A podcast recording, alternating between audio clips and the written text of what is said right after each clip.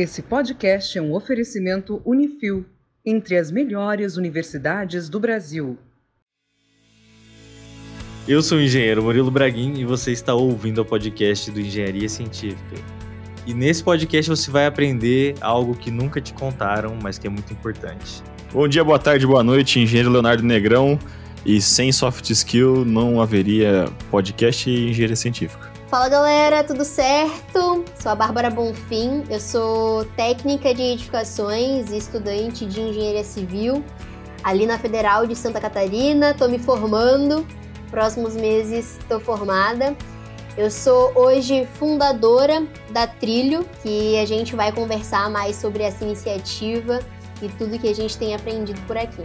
E hoje a gente vai falar sobre soft skills. Maravilha. Você tem algum contato da trilha que você queira que as pessoas sigam? Alguma coisa assim? Ah, tem o nosso Instagram, que é o arroba Somos Trilho. O negócio é o seguinte, ó, a gente sempre faz eh, podcasts sobre ensino da engenharia. A gente, hoje em dia, né, depois de formado, muitos anos formado e tal, a gente enxerga que faltou muita coisa. E o que o uhum. mercado de trabalho exigiu ao longo desse caminho foi coisas assim que a gente nunca viu na universidade. Eu falo por mim, assim, eu tive que aprender a me comunicar, falar em público. Hoje eu trabalho com inovação, né? Então eu nem sabia que existia essa linha de inovação e que inovação hoje é muito mais trabalhar com pessoas do que trabalhar com qualquer tecnologia. Uhum. Então, quando a Vanessa falou do seu conteúdo, que vocês iam falar sobre soft skills, a gente uhum. sempre nesses podcasts, inclusive os que a Vanessa participou, a gente sempre falava, ó, oh, gente, tem que focar em soft skills. Tipo, hoje em dia, o que importa assim no currículo, as entrevistas de emprego, elas vão dar um peso muito gigante para soft skills. Quando não se tem essas habilidades, uhum. né, o aluno vai ficar para trás. A ideia desse podcast é a gente falar um pouco sobre isso. Perfeito. E daí eu queria que você começasse explicando uhum. o que, que é a trilho. Então, aqui na trilho, a gente entende que o mercado de trabalho, ele foca e estimula muito tanto os estudantes, enfim, quanto os profissionais a focarem nas suas habilidades pessoais, nas suas habilidades, na verdade, a focarem nas suas habilidades técnicas, né? Então, o ensino técnico, o conhecimento técnico, que são extremamente importantes para a gente conseguir exercer a nossa profissão dentro do mercado, né? É essencial. Mas, em paralelo, a gente percebe que as habilidades pessoais e comportamentais, que são as habilidades que diariamente, constantemente são colocadas à prova quando a gente está no dia a dia do trabalho, elas são negligenciadas. Então a gente aqui na trilha a gente percebe esses dois pontos muito distantes. A gente conciliar nossas habilidades técnicas, conhecimento técnico, com essas habilidades pessoais, comportamentais, as soft skills. E aí a gente dentro desse cenário, percebendo esse inconformismo desses dois pontos, a gente aqui na Trilho resolveu realmente ter esse foco e trazer esse foco para o nosso mercado da engenharia, que é formar, por meio desse desenvolvimento das habilidades pessoais, profissionais mais preparados para terem o seu melhor desempenho dentro de um mercado em constante mudança. Então, a Trilho hoje trabalha formando esses profissionais através das habilidades pessoais. O Bárbara, é interessante você explicar para os nossos ouvintes o, o, que são soft skills. Qual que foi o primeiro contato que você teve com isso? Eu não sei o que é soft skills, não. Vou falar, mas primeiro vou falar um pouquinho sobre como que veio esse primeiro contato, né? Eu comecei a faculdade ali em 2016, em Santa Catarina, na UFSC, é Federal. Durante todo o meu contato, todo o meu período de graduação, eu tive muito contato com empreendedorismo. Então eu participei do movimento Empresa Júnior. Para quem não conhece, o movimento Empresa Júnior é um movimento de empresas dentro da universidade. Então eu participei do movimento Empresa Júnior, eu trabalhava desenvolvendo empresários juniores e também desenvolvendo empresas juniores. Então sempre tive esse foco olhando para a pessoa, olhando para a organização. Depois eu passei a trabalhar com startups, desenvolvimento de startups dentro de uma incubadora. E também, sempre nessa linha de desenvolver os empreendedores e desenvolver a organização, mas em paralelo, sempre continuei gostando muito da área da engenharia, engenharia civil que eu faço. E nesse cenário, uma coisa que eu percebi e ficou muito forte para mim foi que, por mais que as empresas juniores que eu trabalhasse, elas eram de vários segmentos diferentes, um ponto em comum que a gente precisava ter com elas é trabalhar o desenvolvimento através das soft skills, o desenvolvimento do indivíduo. Da mesma forma, quando a gente olha para o mercado sênior, olhando para as startups, e aí dentro de startups a gente falando de construtechs, proptechs, que são voltadas para a área da engenharia. Então, ela essa soft skill sempre teve muito presente e foi me despertando essa questão de o quando no mercado de, de quando a gente está no mercado de trabalho ela é tão presente, mas quando a gente fala sobre engenharia, a gente está dentro da universidade, a gente está, enfim, na profissão da engenharia, a gente fala pouquíssimo sobre esse assunto. Então, esse foi o meu primeiro contato que me despertou para a importância da, das soft skills, trabalhando mais na prática, desenvolvendo pessoas e organizações. E falando mais especificamente o que são as soft skills, então é legal primeiro diferenciar o que, que são as hard skills e as soft skills. Quando a gente vai falar sobre esses termos, eles costumam vir junto. Então, para começar, quando a gente fala de hard skills, são todas aquelas habilidades mais técnicas, de fato. São habilidades que a gente consegue mensurar de maneira mais fácil, são habilidades que geralmente a gente consegue ter um certificado. Então, tudo aquilo que é ferramenta que a gente aprende, tudo aquilo que é software que a gente aprende, enfim, todo aquele conhecimento técnico da engenharia segmentado por área, por exemplo, são conhecimentos técnicos, são as hard skills. A gente costuma até falar que a gente consegue ter uma clareza maior e melhor como a gente consegue começar a aprender as hard skills. Em paralelo, a gente tem as soft skills, que de soft ela não tem muita coisa, porque um paralelo para soft skills são as people skills, são habilidades que estão mais ligadas a pessoas, então habilidades pessoais e comportamentais. Essas, por sua vez, né, elas são habilidades que são um pouquinho mais difíceis de, de a gente mensurar. O quanto de fato alguém tem uma comunicação assertiva, por exemplo, o quanto de fato alguém tem uma boa inteligência emocional, por exemplo. Então, são habilidades que são um pouco mais difíceis de mensurar são habilidades que são mais difíceis da gente entregar um certificado, por mais que existem, existam cursos, treinamentos, enfim, para isso. Trazendo exemplos em relação a essas soft skills, a gente tem, na verdade, dentro do Fórum Econômico Mundial, acho que é mais fácil para explicar. Mas existe uma pesquisa do Fórum Econômico Mundial que a cada cinco anos eles trazem as principais habilidades demandadas do mercado de trabalho. A última que saiu foi de 2020 a 2025, que traz as 15 habilidades mais demandadas do mercado de trabalho. E dentro dessas 15 habilidades, elas são divididas em quatro principais grupos, que são autogestão, trabalho, trabalho em equipe, trabalho com pessoas, resolução de problemas e conhecimento técnico. Aí vocês vão percebendo aonde que as soft skills entram, né? Mas dentro desses quatro grande, grandes, grandes grupos de habilidades que vão ser essenciais até 2025, a gente tem de das 15, 11 são habilidades pessoais e comportamentais, ou seja, das 15, 11 são soft skills e 4 são hard skills. E aí, dentro dessas 11, a gente tem comunicação assertiva, oratória, inteligência emocional, negociação, liderança, análise crítica, visão sistêmica, enfim. São todas essas habilidades que sustentam o nosso conhecimento técnico. Ficou explicado? Ficou muito bem explicado. Excelente. E isso é quase não é comentado em, em graduações, né? Se a gente for parar pra pensar. Eu, pelo menos eu, eu, não lembro. É que faz tempo também, né? Eu tô ficando mais, mais velho. Mas eu não lembro de ter ouvido falar disso. Murilo, você que estava no, ao meu lado, ou à minha frente, ou colando em algum lugar na, na sala, você lembra de alguma coisa disso? Nunca colei. Não, não lembro. Não lembro. A gente só tem um estímulo nos hard skills, né? Na área técnica. E ainda é. A gente sabe bem como é a engenharia, né? engenharia a gente só vai se interessar mesmo lá quando começa a chegar alguma matéria mais técnica e tal, e sai com isso da graduação e, e só, né? É o que eu falei aqui no começo do podcast.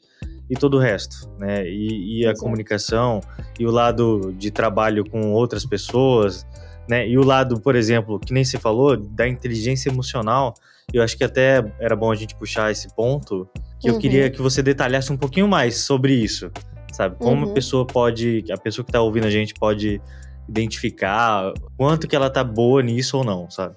Uhum. Perfeito. É, esse é um ponto legal também, porque acaba que quando a gente fala dessas outras habilidades que são as soft skills, uma, a gente não é estimulado a desenvolver.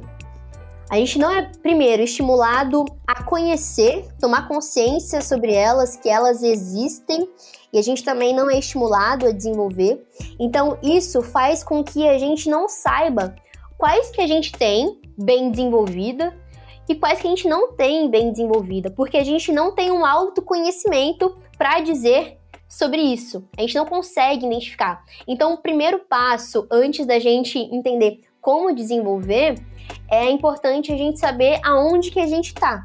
Hoje, o meu contexto, o meu perfil, quais habilidades, de acordo com as minhas experiências, de acordo com o meu repertório, quais habilidades eu já consegui desenvolver, quais habilidades eu ainda preciso desenvolver, e mais que isso, quais habilidades eu de fato necessito, né? Então, de acordo com, com o que eu faço hoje no meu dia a dia, enquanto profissão, algumas habilidades vão ser mais estimuladas e vão ser necessitadas serem desenvolvidas primeiro, comparadas a outras. Então, de maneira geral, quando a gente fala e a gente olha para diversas habilidades pessoais e comportamentais que a gente pode desenvolver, o primeiro passo é entender de onde a gente está partindo. Então, como que a gente está hoje? Tra trabalhar essa questão de, de autoconhecimento. Segundo passo é entender para onde a gente quer ir.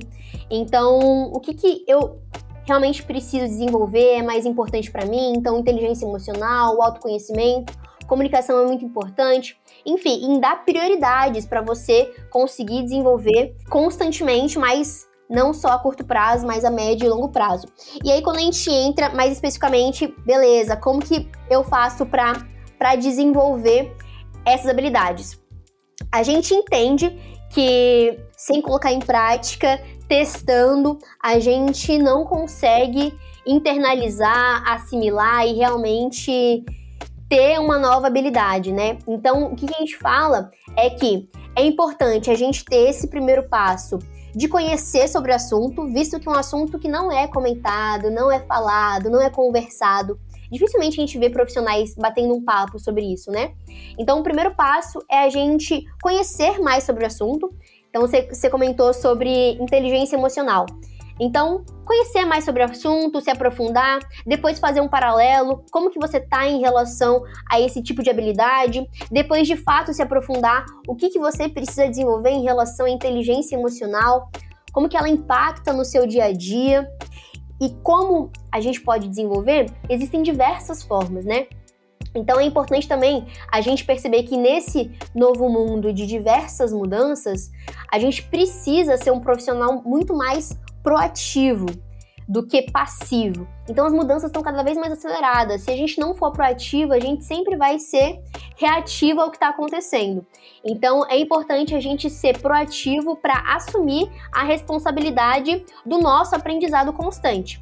Então, como que eu gosto de aprender? Aonde que eu gosto de aprender, em que período eu gosto de aprender, entendendo que aprendizagem, aprendizagem é uma constante, como que eu vou fazer isso de maneira ativa. Então também vai ser o seu papel, enquanto profissional, ter esse tipo de conhecimento e constantemente acompanhando esse desenvolvimento, né? A gente nunca para de, de aprender, de se desenvolver. Mas enfim, Posso entrar mais, mais a fundo em relação a isso? Ah, mais a fundo é o que a gente quer, viu? Porque é um assunto muito interessante, justamente porque ele é muito diferente do, de tudo que a gente aprende. Uhum. A gente até falou disso já em vários podcasts, da pessoa ser proativa em a ter uma habilidade, né? Levando para uma linguagem de engenharia, né? Coisa que a gente nunca uhum. faz aqui no podcast, na verdade. Mas como que a pessoa pode medir quão boa ela tá em alguma coisa? Seria sendo menos reativa? Como é que funciona para você essa questão? Olha, falando de habilidade e falando de soft skills mais especificamente, ao meu ver, o que eu acredito é que elas elas são essenciais e importantes para a gente conseguir gerar mais valor e, consequentemente, mais resultado naquilo que a gente está fazendo. Então, se a gente está falando de um profissional dentro de uma empresa, exercendo sua função, as soft skills ali elas vão, vão servir para você conseguir entregar mais valor, consequentemente gerar mais resultado, possivelmente com menos retrabalho, enfim. Uhum. Ela serve para você desempenhar melhor. Então, como que a gente consegue medir isso de maneira mais palpável? Como que a gente poderia deixar isso mais claro e palpável?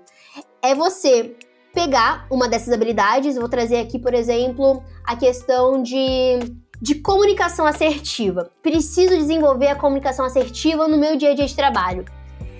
Primeiro ponto é entender o que que essa comunicação que não está sendo assertiva está afetando o seu dia a dia.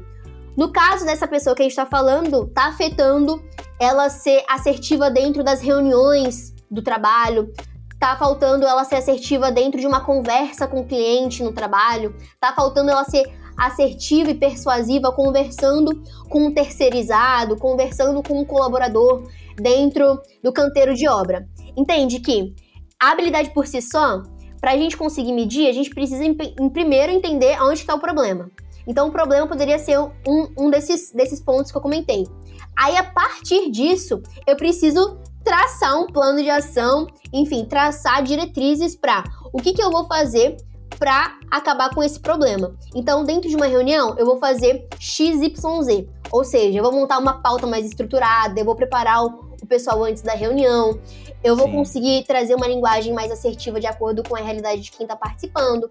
E a partir disso, eu vou medir o quanto que deu certo o resultado dessa reunião, né? Porque soft skills é isso, otimizar as nossas ações para a gente conseguir entregar mais valor e resultado. Então, a partir disso, o quanto que eu vou conseguir ser mais assertivo depois. Entende? Acaba que soft skills, de fato, é um pouquinho difícil da gente metrificar, mas é importante a gente sempre ter essa visão de aonde que está o problema e como que a gente pode traçar ações para resolver esse problema e aí a gente vai percebendo o quanto que a gente está evoluindo dentro dessa habilidade. Os alunos, eles chegam para vocês assim com um problema mesmo? Tipo, para vocês meio que fazerem um diagnóstico? É isso? Ou vocês têm tipo um protocolo? Olha, a gente vai ver tais, tais, tais pontos para ver como que você tá. É isso? Como é que funciona? É tipo um diagnóstico que vocês fazem? Uhum. Quase com uma psicologia, assim? é, né? Psicologia reversa. Mas assim, ó, a gente atua tanto dentro do, do mercado B2C quanto B2B, né? Olhando primeiro para o mercado B2C. Então, quando a gente fala de cliente fim, o nosso aluno ali, pessoa, a gente tem duas formas. Uma é a gente oferecendo um assunto específico para aquele aluno. Então, recentemente a gente deu um treinamento de comunicação assertiva e oratória. Então, as pessoas que tinham interesse nessa temática fizeram esse treinamento, da mesma forma, um de produtividade e gestão do tempo. As pessoas que tiveram interesse nesse, nessa temática fizeram esse treinamento. Mas um ponto legal disso que você comentou é que a gente também tem uma mentoria de carreira. E aí, dentro dessa mentoria de, de carreira, ela é muito mais investigativa. Então, é um momento onde a gente faz esse processo de entender aonde a pessoa está, aonde ela quer chegar, mas principalmente nos aprofundando quais são os pontos fortes, quais são os pontos de atenção, quais são as habilidades que ela tem, quais são as competências e tudo mais. E aí, dentro disso, a gente observa principalmente quais são as principais habilidades que ela tem, que ela precisa reforçar. Então, a gente faz essa investigação, pega os principais pontos fortes que precisam estar latentes no dia a dia dela, né? Que ela precisa continuar desenvolvendo e reforçar, mas também a gente olha para esses pontos de atenção e, e como que a gente pode minimizar. Então acontece sim esse momento mais investigativo, que a pessoa não sabe o que desenvolver, não sabe para onde ir, mas a gente se aprofunda, conversa, investiga e traça quais são as principais, os principais pontos ali, as principais habilidades, sim. E daí, como que você enxerga o mercado da engenharia? E eu pergunto, já falando aqui com, uhum. com o que eu sinto na prática. Engenheiros, de modo geral, não tem muito tato para tratar as pessoas, sabe? É muito, sei lá, resultado. Percebo que as pessoas têm bastante preconceito assim com quem é mais jovem, e que é o que eu uhum. sofro assim, né? Também, apesar de não ser você, tão jovem. Você assim, já não é mais jovem de não. não ser tão jovem, cara, pra você ver. Então, é quem é mais jovem que eu ainda vai sofrer mais se estiver nas posições de trabalho que eu trabalho, por exemplo. Né? Uhum. É como se existissem aí os engenheirões, sabe? Aquele cara que é meio chefão, que gosta de mandar, sabe? Que trata a mão de obra de qualquer jeito. A gente sabe como é um perfil de um engenheiro assim, talvez um engenheiro que seja mais velho, né? Que, que vem das antigas, né? Mas que tá aí até hoje. Você uhum. enxerga isso também no mercado? Existem essas pessoas? Existem, e é a maioria, né? Então, acaba que isso acontece e é cultural muito pelo fato de sempre foi assim e que a gente nunca conversou sobre esse tipo de assunto. Então, aquilo que a gente estava conversando, comentando no começo da conversa, né? Então, a gente nunca conversou sobre isso dentro da universidade, no mercado de trabalho mesmo, a gente pouco fala sobre esse tipo de assunto. Então, sempre é algo que a gente negligencia, deixa mais por baixo dos panos, por mais que a gente saiba que no dia a dia de trabalho é isso que é colocado à prova do, da gente quanto profissional constantemente. Ao meu ver, olhando para esses profissionais que são mais ríspidos no sentido de não olham muito para essas questões de habilidades mesmo que afetam o coletivo, eu vejo que a tendência é que eles cada vez mais deixem de assumir espaço, visto que a ideia é que o nosso mercado se torne cada vez mais competitivo. E à medida que ele se torna mais competitivo, pessoas mais completas em relação a habilidades pessoais e habilidades técnicas é que vão conseguir se sustentar nesse mercado em constante mudança.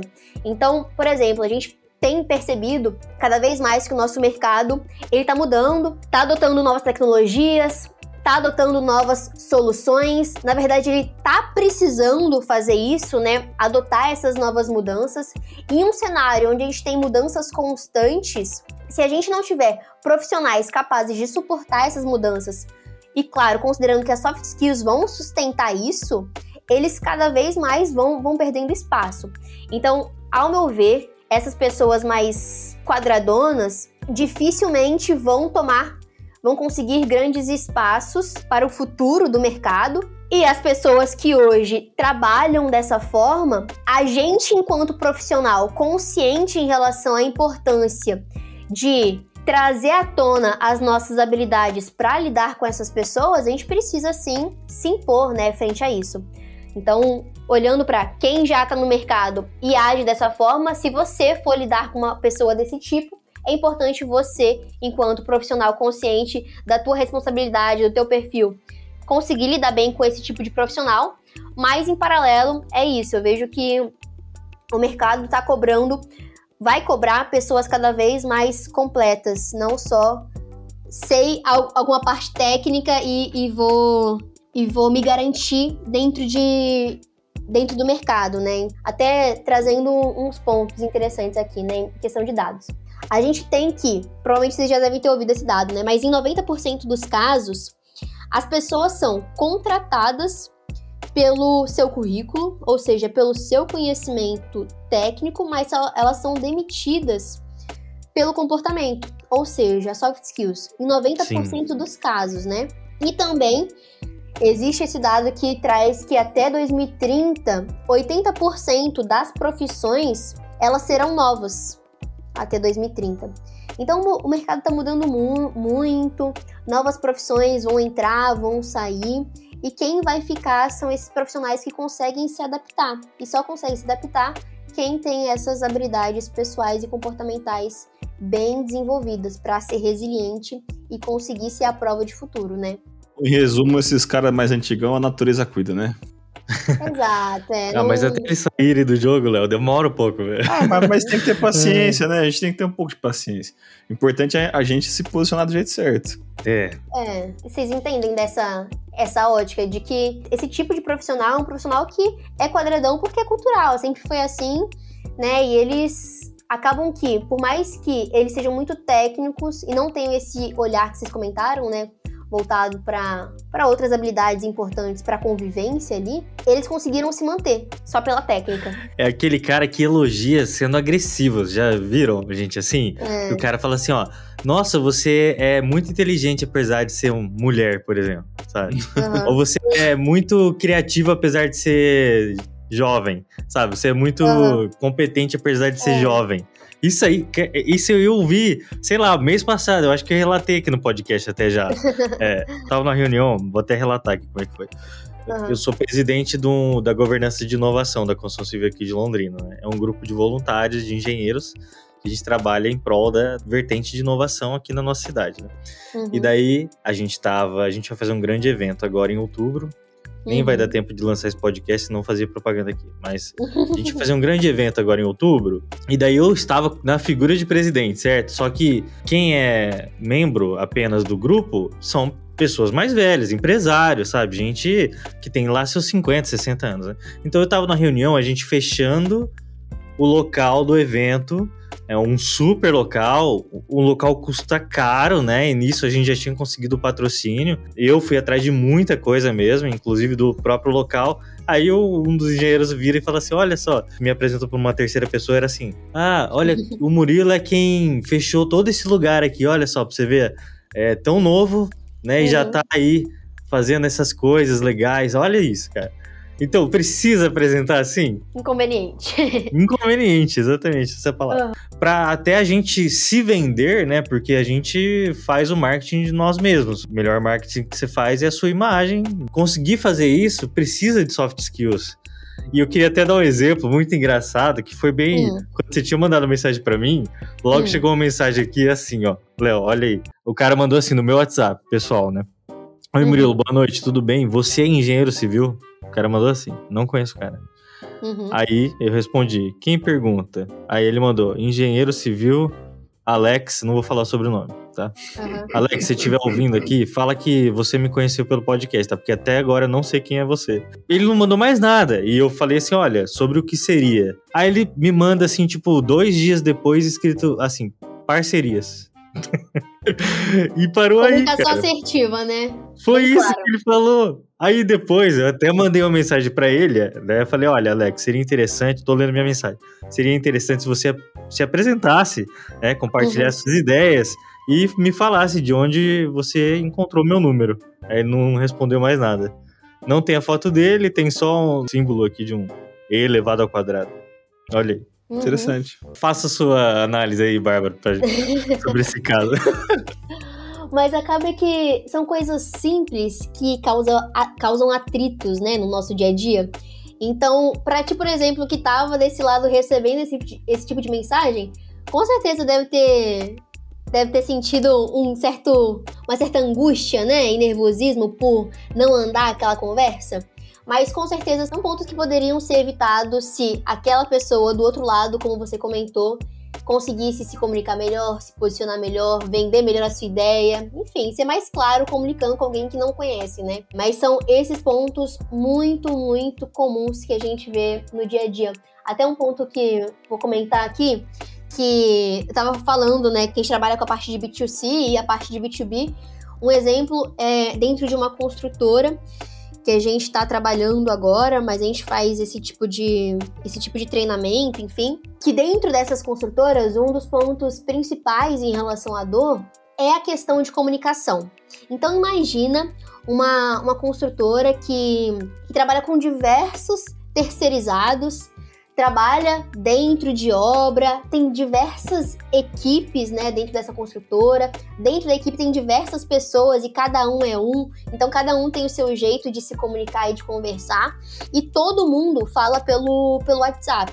Não sei se vocês usam WhatsApp, enfim, mas a gente acaba que em alguns contextos, né, de empresa, não é muito recomendado a gente usar o WhatsApp para comunicação oficial de uma organização. E aí, um dos principais pontos que foram relatados é isso, ali dentro da construtora, né? É isso. As pessoas, para a coordenadora, como que as pessoas fazem para mandar uma mensagem para a coordenadora? Eles simplesmente encaminham a mensagem, bota ali, enviar a mensagem para a coordenadora e não explica, não tem nenhum tipo de explicação de o que, que, que, que eu quero com essa mensagem, né? O que, que eu vou fazer com essa mensagem.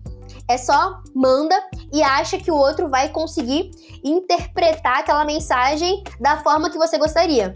E não entende que você é uma pessoa, quem está recebendo a mensagem é outra pessoa, e a mensagem pode ser interpretada de maneira muito diferente. Então, esse foi um desafio que a gente percebeu lá, super relatado, que causava diversos retrabalhos. Então, quem mandava mensagem não explicava, tinha a coordenadora tinha o retrabalho de ir perguntar a outra pessoa, de ir responder e, e demorar muito tempo para eles de fato se alinharem. Então, até essa questão de pouco caso, essa questão de preguiça muitas vezes, né, de em situações do dia a dia fazer o seu básico ali de maneira assertiva impacta diretamente assim no, no decorrer do, do trabalho da equipe como um todo. É, a pessoa tá transmitindo uma mensagem e ela não tá conseguindo passar a mensagem que ela deve, né? Ela é, tá encaminhando só e aí, meu, não vai sair do lugar aquilo lá. E quem sim. manda no WhatsApp assim, tipo, oi, tudo bem, e só? Gente, não. isso aí é sério mesmo. É. A pessoa tem que mandar certinho, assim, oi, tudo bem, fulano de tal, eu sou tal pessoa, preciso disso, disso, disso, disso, você pode ver isso aqui. Porque daí você ajuda, né, quem tá recebendo a mensagem a dar continuidade no que você quer. Porque eu digo assim que sempre depois do Oi Tudo Bem pode vir o que quiser, né? Um caminhão de coisa. Pode ser, é. sei lá, alguém te oferecendo um negócio que você não quer comprar, alguém que, uhum. que vai tomar uma hora do seu tempo naquele momento que você tá fazendo outra coisa. Então, meu, não mandem bom dia, tudo bem, oi, tudo bem, não vai funcionar. Eu nem respondo. Mas eu já te falei do, do caso contrário também, né? Porque eu, eu geralmente eu, eu, não, eu não mando só oi, tudo bem, porque eu, eu me sinto mal, né? Então eu já pego, mando oi, tudo bem, falo quem eu sou e falo que eu, eu, eu adianto já o que eu quero resolver, quero fazer, né? Isso. E tem, tem pessoas que às vezes falam, ou tipo, eu falo bom dia, tá, e já mando o que eu quero, né? Às vezes eu também eu atropelo um pouquinho. Aí a pessoa pega e fala, tudo bem com você? tipo, tem pessoas que também gostam da, dessa parte mais. Gosta do protocolo social. Gosta do protocolo. É. De falar, ah, tudo bem, tudo bem. Tipo, resolveu é. muita coisa? Não, mas, mas vamos fazer o protocolo. Tem essa parte aí também. Sim, é. Tudo depende de saber com quem está conversando, né? Se é uma pessoa conhecida, não é conhecida, se, enfim, conhecer o perfil daquela pessoa. Mas por aí, vocês costumam usar o WhatsApp para se comunicar? Sim. Na empresa. Na empresa? Sim, eu uso. Porque eu reprovei já na matéria. É, é que eu particularmente não gosto muito do WhatsApp para trabalhar como, comunica como canal de comunicação dentro de empresa, né? Enfim, ele não é muito recomendado, porque acaba que o WhatsApp ele é um canal de comunicação instantâneo. E por ser instantâneo, chat, a gente perde muita informação. E dentro de uma empresa, o que é mais importante pra gente é gestão de conhecimento, gestão da informação. Então é muito difícil a gente realmente ter uma, uma, uma conversa, uma discussão dentro de, de WhatsApp. Então, para empresas, organizações, eu não tive boas experiências, né? A gente sempre acaba, acabava migrando para outro lugar. Geralmente o WhatsApp que eu, que eu uso assim, né? A gente eu, tenho, uhum. eu, atendo o cliente, né? Então eu tenho contato direto. É mais ah, pra gente boa. poder fazer esse primeiro contato para poder marcar alguma coisa. Às vezes, ah, quero mostrar um, sei lá, alguma atualização do sistema, alguma coisa que a gente tem que, que vai lançar e tudo mais. Aí você pega, você chama no WhatsApp, joga aquela conversa fora e aí depois fala para marcar, né? Aí a gente vai lá, manda, manda um convite, alguma coisa no num meio mais oficial, num Teams da vida, uma coisa assim. Ah, e, aí, ah, sim. E, e, acaba fazendo a, a, conversa mais oficial mesmo, fica num Teams, às vezes você consegue gravar a conversa e tudo mais.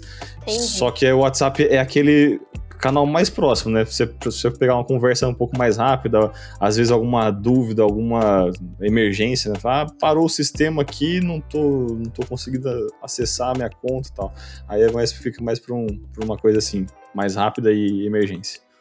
Ótimo, é isso. Geralmente, para conversar com, com parceiro, cliente, é o canal mais fácil ali, mais rápido. Cada um tem que ir entendendo, né, como se adapta melhor e tudo mais. Importante, acaba que as ferramentas, qualquer tipo de ferramenta tá ali para auxiliar a gente da melhor maneira possível.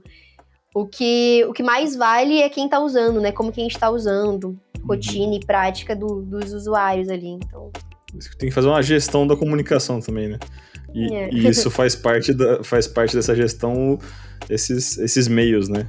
De como se comunicar. Às vezes algum, alguma coisa muito oficial por uma emergência pode ficar muito lento.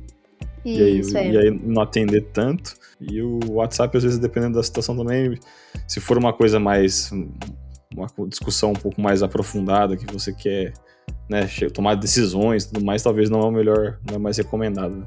Isso, exato. Caso e caso. Eu acho que é interessante a gente falar sobre como uhum. tá o uhum. mundo moderno hoje, pós-pandemia, sabe? Porque como uhum. proceder, por exemplo, quando a pessoa te manda uma mensagem sábado, meio-dia. Eu trabalho até sexta, né? Onde eu trabalho. Sábado, uhum. meio-dia, manda mensagem no WhatsApp e tal, fala, ah, encaminha por gentileza aí no, nos grupos tais, tais, tais aqui meu cartão de visita, né? Porque ah, ficou pronto, não sei o quê, né? Eu uhum. sequer visualizei naquele dia, né? Uhum. Aí chega no domingo, a pessoa mesmo manda a mensagem que ela pediu para mim mandar no sábado. Eu não mandei, porque eu não estava no meu horário né, de trabalho. E daí no domingo ela veio e falou: Olha, você não mandou a mensagem? Como explicar para essa pessoa? Ah, Olha, né, eu não trabalho, tem um horário certo de trabalho, né? Você também não deveria estar tá trabalhando. Pois é, o WhatsApp, pô, é um. Ah, tá. No bolso, assim, a pessoa tem acesso a você a hora que ela quiser, né? E às vezes, às vezes não, né? Quase sempre. É, não existe horário, nem dia, né? A pessoa quer Isso. naquele momento. E aí? Uhum. Como fazer? Como proceder? Vou falar de maneira mais sucinta, né? Mas em relação ao WhatsApp, esse ponto de atenção, de uso para a empresa é justamente por isso, porque é um, é um canal de comunicação instantâneo, que é de chat, onde a gente perde mensagem de maneira muito, muito rápida, a informação é perdida de maneira muito rápida. Ali a gente está tanto com os nossos, as nossas, nossos contatos profissionais quanto contatos pessoais, mesmo utilizando o WhatsApp Business e tudo mais. E tem essa questão de que o WhatsApp, por constantemente está subindo notificação, ele gera um senso de urgência para a gente ter que responder o mais rápido possível e também ansiedade. Quando a gente vê a notificação e a gente não abre a notificação, gera essa certa ansiedade. Por isso que quando a gente migra para outros canais de comunicação internos da organização, para, enfim, outras ferramentas, acaba diminuindo um pouco dessas negativas. Mas em relação a um, um tipo de pessoa que faz esse tipo de atitude de chamar no sábado, primeiro passo é alinhamento de expectativa, né? Então, se eu tô dentro de um time, de uma equipe, e a gente tem um alinhamento de gestão, ou seja, a minha gestão é trabalhar de, de, tal, de tal dia até tal dia, de tal hora até tal hora, e a gente tem tais pontos de contato para a gente se manter, enfim, de reunião, para a gente se manter alinhado informado, a gente vai se comunicar por esse canal de comunicação, enfim. A gestão, ela tá alinhada, as expectativas estão alinhadas em relação a quando eu posso entrar em contato com o meu, com o meu colaborador, enfim, quando o colaborador pode entrar em contato com o seu superior. Coisas simples, né, de, de alinhamento. Quando esse tipo de, de atitude acontece num sábado, por exemplo, o primeiro ponto é entender qual que foi a urgência. Será que foi algo um ponto realmente fora da curva, foi algo extraordinário que aconteceu na urgência e é era extremamente importante dessa resposta? Se sim, é um ponto a se analisar. Se não, se acontece frequente, é um ponto da gente realmente sentar para conversar e ter feedback.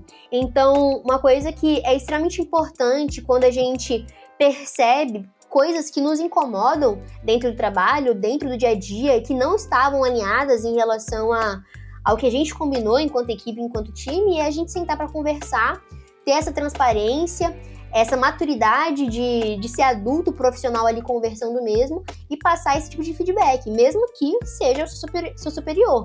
A gente precisa garantir que todo mundo vai estar tá bem, trabalhando bem, da melhor maneira possível, até o superior, saber conversar. Então, no, no caso, é legal, você tem algum tipo de one-on-one, -on -one, uma conversa direta, frequente com o seu superior, alguém que você possa passar esse feedback em algum momento, se não, chamar para conversar, enfim, fazer algum tipo desse papel.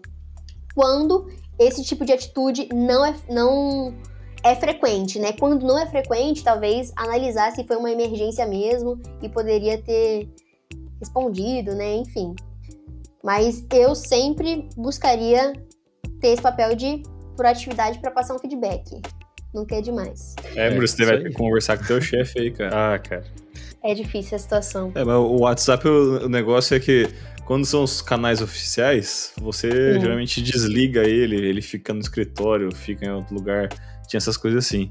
Agora, como uhum. todo mundo uhum. tá, tá de casa, é, é o Isso. computador, é o celular que tá no bolso, a pessoa não, parece que não, não, não tem um distanciamento físico do negócio.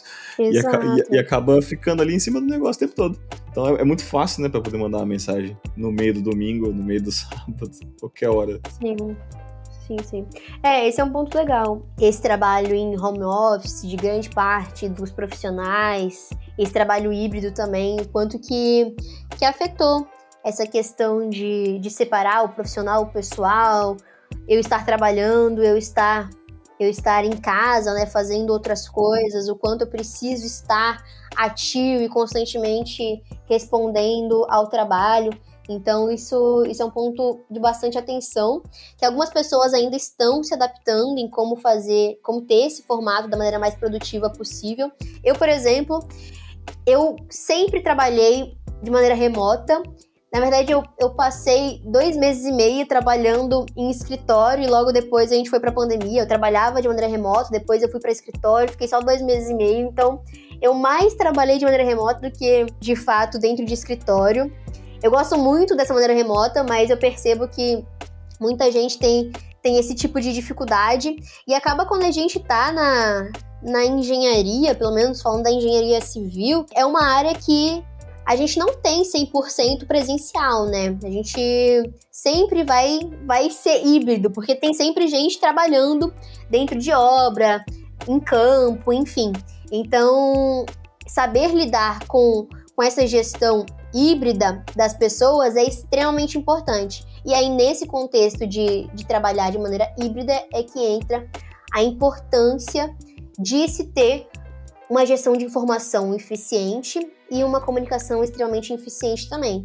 E aí, dentro de comunicação eficiente, também entra essa questão de alinhamento de expectativa entre os colaboradores, entra também o nosso papel enquanto profissional, né? acho que o Murilo estava comentando, é, o nosso papel também de ter esse discernimento e esse autoconhecimento de saber a hora de, de parar ou a hora de continuar, enfim, né? A gente conseguir é, saber dizer sim, saber dizer não de maneira mais confortável.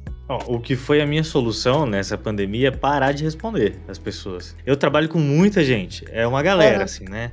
Não só na minha empresa, como eu tenho interface com várias outras empresas, né? Uhum. E era assim, mensagem o tempo inteiro, sabe? E isso estendia até, sei lá, 8 da noite, 9, né? Então eu simplesmente parei de responder nos horários que eu determinei mesmo, né? E uhum. deu certo para mim. As pessoas pararam de responder, pararam de exigir que, que a resposta deveria ser rápida. E hoje em dia tá muito bom, porque daí eu deixo, assim, as pessoas vão mandando mensagem eu vou deixando, né? Depois, na hora que eu tenho tempo, eu atendo, eu respondo, falo, ó, eu vou responder amanhã, respondo, mas não respondo mais também em horário, assim, muito à noite nem nada, sabe? Uhum. É que assim, tá eu acho que tem gente trabalhando igual eu, assim, com várias coisas, né? Além do meu trabalho normal, tem aqui o podcast, tem o livro também, né? Então, sei lá, é, essa é uma questão importante, assim, hoje em dia. Não sei se é trabalho remoto, sei lá, para quem é muito empreendedor igual eu assim, favorece você poder fazer várias coisas, né? Mas tem esse lado negativo também, né? Porque assim, até eu controlo uh, as conversas, mas é o que eu quero dizer assim, e quando vem do outro, sabe? E o outro não respeita. Uhum. Quando o outro não respeita, entra esse ponto que você já conseguiu trabalhar em você, que é a forma que você reage quando o outro não respeita, né? Então você reagiu da maneira correta, que fazia sentido para você, não respondendo, enfim. Então, isso é um ponto de você também entender que você precisa colocar os seus limites e entender a forma como você vai reagir àquela, àquela atitude do outro. Então, você fez de uma maneira boa, né, para ti.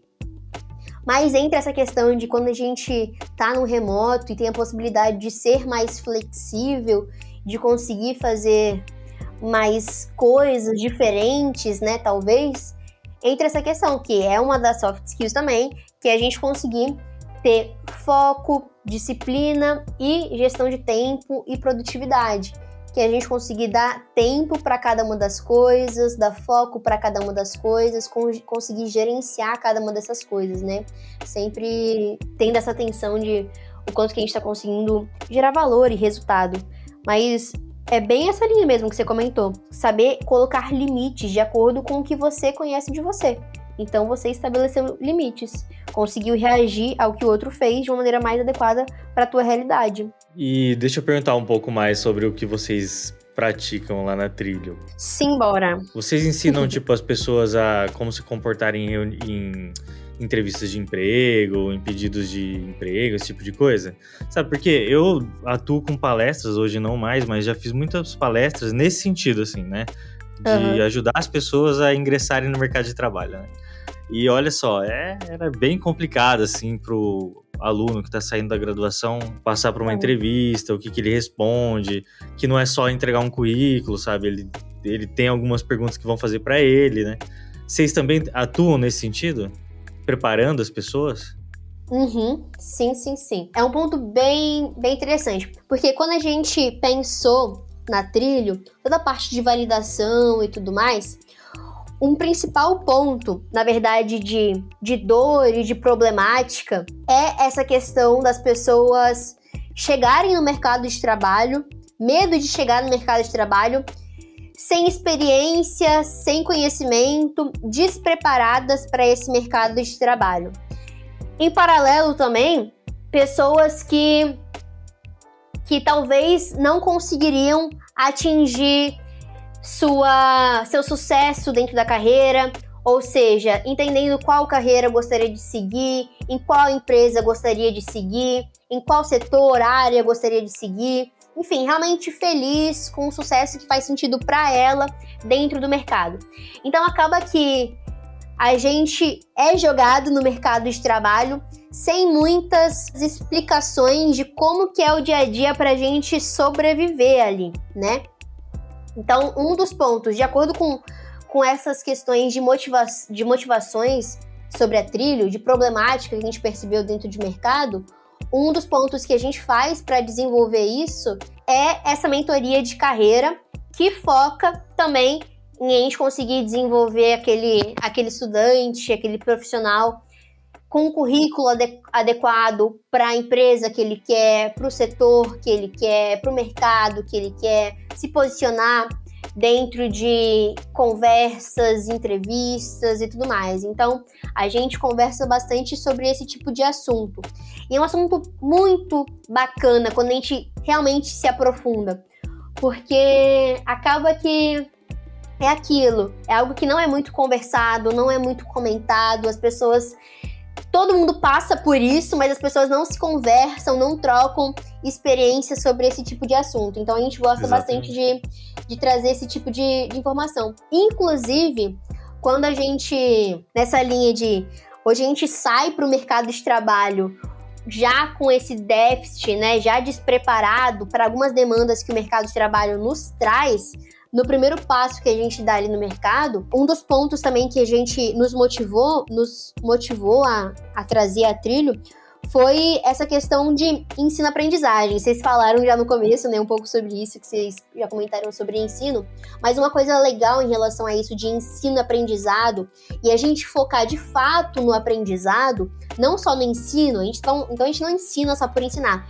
mas a gente de fato se preocupa com a aprendizagem das pessoas, é que a gente uma, um, uma tese de doutorado que embasou a validação da trilho foi que o ensino tradicional de engenharia, ele é um ensino muito auditivo, abstrato, passivo e sequencial. Ou seja, o aluno, ele, ele, enche, ele, ele tem uma posição muito passiva dentro daquele ensino. Ele não faz nada, né? Realmente. Não faz nada, é. é a palavra certa para engenharia. Não que faz ninguém nada, mostra isso. uma foto na aula, de nada. Ex exato, não, não responde, não fala não escuta também, né? Só fica ali, enfim, parado. Murilo, Murilo dormia a aula inteira, nossa senhora. É. Nossa. E é muito sequencial também, né? Então é sempre pá, pá, pá, sem estímulo. E aí, essa tese traz que, em paralelo, né, do outro lado, os estudantes de engenharia, ao invés de ser auditivos, eles são visuais.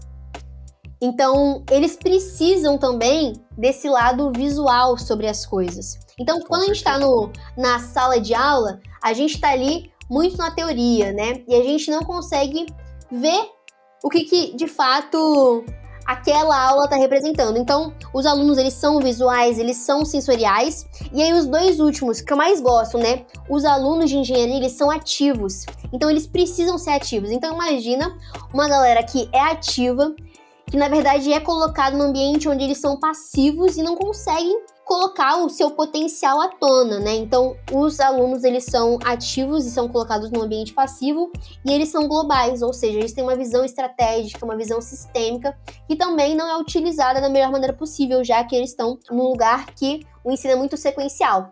Então, tem diversos pontos que, que estimularam a gente repensar essa questão de foco na aprendizagem e foco no que é essencial para o mercado de trabalho, como esse ponto que você comentou. Currículo, entrevista, como se posiciona, o que faz, para onde vai. Então, esses pontos são bem, bem importantes, que a gente não, não vê, mas que a gente precisa, né? É, nossa, excelente descrição, sério, ficou ótimo. Resumiu tudo que a gente sempre falou aqui no Engenharia Científica sobre ensino, é bem isso mesmo. Bater uma salva de palma aqui pro profissional. E é isso que a gente sentiu na pele também, sabe? O engenheiro é muito. tem um tino para aprender muito fácil. Basta a gente ver duas imagens, um vídeo, já cai a ficha na hora, né? Então, pô, uhum. professores que estão ouvindo a gente, é, colabora também, mostra uma imagem, um vídeo, leva na obra, sei lá faz esse tipo de coisa que vai ajudar esse aluno. Sim, sim. É, e aí é, é muito quadradão, sempre foi a mesma coisa. Já devem ter conversado, batido esse papo por aqui mas entra a questão da gente, quando a gente fala de o mercado está mudando e a gente precisa desses profissionais. Primeiro, o mercado está mudando. Cada vez mais a gente precisa colocar na nossa cabeça que vai ser sempre assim. Então, aprender vai ser uma constante.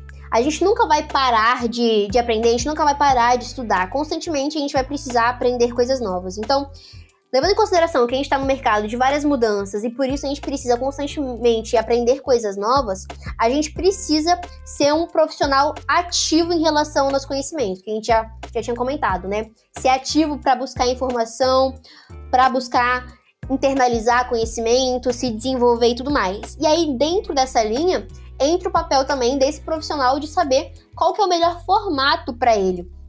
Então, entra essa questão de que, já que a gente é um profissional que é ativo em suas ações, também deve ser ativo no seu aprendizado. Então, como que eu gosto de aprender? Lendo, ouvindo, escrevendo, vendo vídeo, podcast, enfim, diversas, diversos formatos, né? A gente precisa ter bem, buscar ter bem claro isso, como que a gente consegue aprender melhor. É, e se você que é aluno de engenharia e tá ouvindo a gente, eu acho que é interessante também você chegar para o seu professor e falar isso que a gente está falando aqui, né? Porque eu, eu penso, na nossa época a gente não falava nada também. Né? Do tipo, ah, tá bom, vamos aprender do jeito que estão ensinando a gente. Mas hoje em dia, com um estímulo que tem várias coisas, aqui no podcast mesmo, chega pro seu professor e fala assim, professor, mostra uma imagem disso aí para mim. Ou como é que isso é na prática, deixa eu ver em algum lugar, sabe? Eu acho que vai ajudar uhum. também esse professor a refletir melhor do jeito que ele está ensinando. Sim, sim. Precisamos ser realmente né, essa pessoa que, que vai lá e faz, enfim, fala. Entra também a questão de, nesse momento onde a gente está com, com o mundo ainda muito, muito digital, na verdade, nesse momento que a gente está remoto, principalmente dentro da graduação, que a gente está remoto e tudo mais, uma coisa que a gente precisa tomar cuidado aí para um outro lado, né? Tomar cuidado é com excesso de informação. Então, achar que, beleza, posso ser o, o, protagonista ativo, vou atrás de informação, mas é, é, é legal também a gente tomar cuidado com esse excesso de informação, saber ter esse discernimento de filtrar informações que fazem realmente sentido, são coerentes. Né? Então, esse é um ponto também do outro lado. Ao mesmo tempo que eu preciso e posso ir atrás de informação que fazem sentido para o meu desenvolvimento, eu também preciso saber ter esse filtro em relação ao que de fato é interessante para mim, para não ficar também consumindo diversos conteúdos, ter diversas informações, mas elas não te ajudarem a se desenvolver, porque você não consegue colocar em prática, não consegue realmente passo a passo ir aplicando, né? Então tem que tomar esse cuidado também. Muito bom. Gente, esse podcast, ele é um complemento ao podcast que vai sair anteriormente aqui. É legal vocês ouvirem lá, porque a gente conversou com alunos de engenharia que estão passando por esse momento na pandemia. E a gente perguntou para eles, olha, o que, vocês estão achando? Como é que está sendo para vocês esse estímulo ao aprendizado? Tanto que se for mesmo o nome do podcast, é Ainda Vale a Pena Estudar Engenharia. Oh. esse, é, esse é o título. Então, é legal que a gente está falando disso aqui, justamente complementando aquela reflexão que a gente fez lá, porque lá a gente meio que não deu solução nenhuma, a gente só quis sentir mais. E aqui uhum. a gente já está falando coisas que fazem mais sentido. Eu achei legal esse podcast. Aqui já está mostrando mais o caminho, né? O caminho Exatamente. a seguir. O principal que, que eu vejo que é interessante ficar, né, é essa questão das pessoas. Quando a gente fala de engenharia, as pessoas entenderem a diferença de hard skills e soft skills, entenderem o porquê as soft skills são importantes para o engenheiro, para a engenheira. Então, vocês acham que ficou claro essa questão de como que as soft skills estão no dia a dia da engenharia? Com Sim, certeza. ficou claro. E uma coisa que eu percebo, que eu percebi assim, na, de experiência própria, a questão da, dos, do soft skills, ele não é muito abordado na graduação.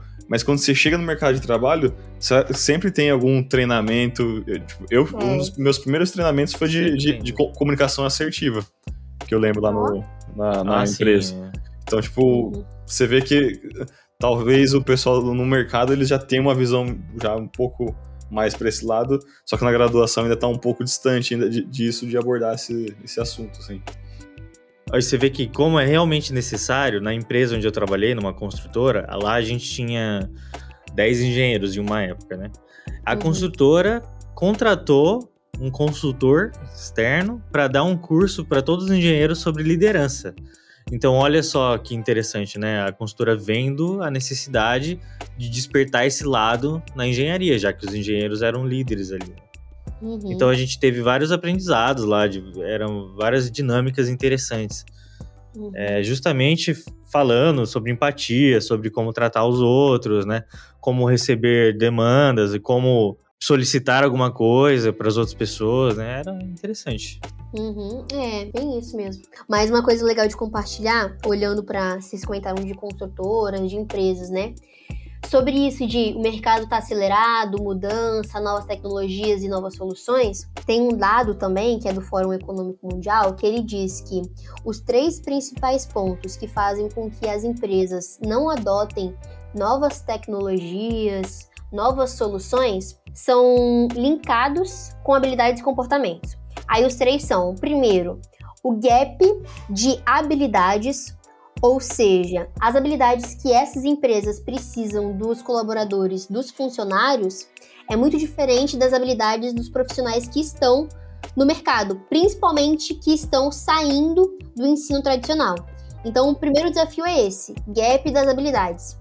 O outro desafio é retenção de talentos. Hoje a gente percebe e entende que esses profissionais que têm consciência e desenvolvem as suas habilidades pessoais e comportamentais, que são as soft skills, são muito raros no mercado da engenharia. São pouquíssimos, né, que realmente dá, que dão luz para isso. Então, na verdade, no mercado como um todo, né, essa pesquisa. Mas como são poucos profissionais que têm isso bem desenvolvido, eles são raros no mercado e eles são mais mais com, competidos, né? Então as empresas têm essa dificuldade de atrair e reter esses talentos, é um outro desafio e por isso dificulta na, na implementação de novas tecnologias, novas soluções ali na, na organização, né, na empresa. E aí, por fim, é esse que, que vocês trouxeram, as lideranças que estão dentro das empresas, nas organizações, elas ainda não são capacitadas, não são desenvolvidas em algumas habilidades que são essenciais para trazer novas, novas funcionalidades ali para a empresa. Então, isso acaba também dificultando esse ponto de, de adoção de novas tecnologias. Que está super ligado à engenharia, né? Que está super ligado a gente ser um, um mercado, um setor que consegue ser, se posicionar cada vez melhor no mercado, entregando mais resultado de maneira eficiente. Então, como tudo se linka, né? Tudo, tudo vai fazendo sentido, enfim. Com certeza. E, gente, é o seguinte, olha, esse é um assunto extenso, a gente já falou aqui um podcast inteiro sobre isso, né? E é só o início, sabe? O engenharia científica aqui, ele tá só para deixar um caminho para vocês que estão ouvindo a gente. Então, vão atrás, procurem a trilha, eu vou deixar os links todos de contato aqui na descrição desse podcast. E vai lá que vai dar muito certo, cara. Todo, toda a demanda que eu recebo, assim, de engenheiros que são recém-formados, engenheiros que estão em formação ainda, que são os nossos estudantes, a maioria das perguntas é de soft skills. É o cara perguntando: olha, como é que eu me posiciono? O que, que eu tenho que falar? Como é que eu chego num grande empresário? Então, meu, tenho certeza que lá vai ter as respostas para vocês, tá? E, gente, não se esqueçam, o nosso Instagram tá lá para vocês também falarem com a gente. Então entrem lá, engenharia.científica, troca uma ideia com a gente. Eu e o Léo, a gente vai estar no chat lá, é só vocês mandarem é, suas perguntas e a gente responde. Faz a ponte para vocês aqui com a Bárbara, certo? E você que é ouvinte aqui do Engenharia Científica, você que gosta do nosso conteúdo, você pode seguir a gente lá no nosso Instagram, engenharia.científica. Converse com a gente, mande sugestões de pauta, ou venha gravar conosco através da sua empresa ou mostrando a sua pesquisa acadêmica. Todos são bem-vindos no Engenharia Científica, um podcast para falar de engenharia com propriedade, bom humor e muita irreverência. Então é isso, pessoal. Muito obrigado e até a próxima. It ends here.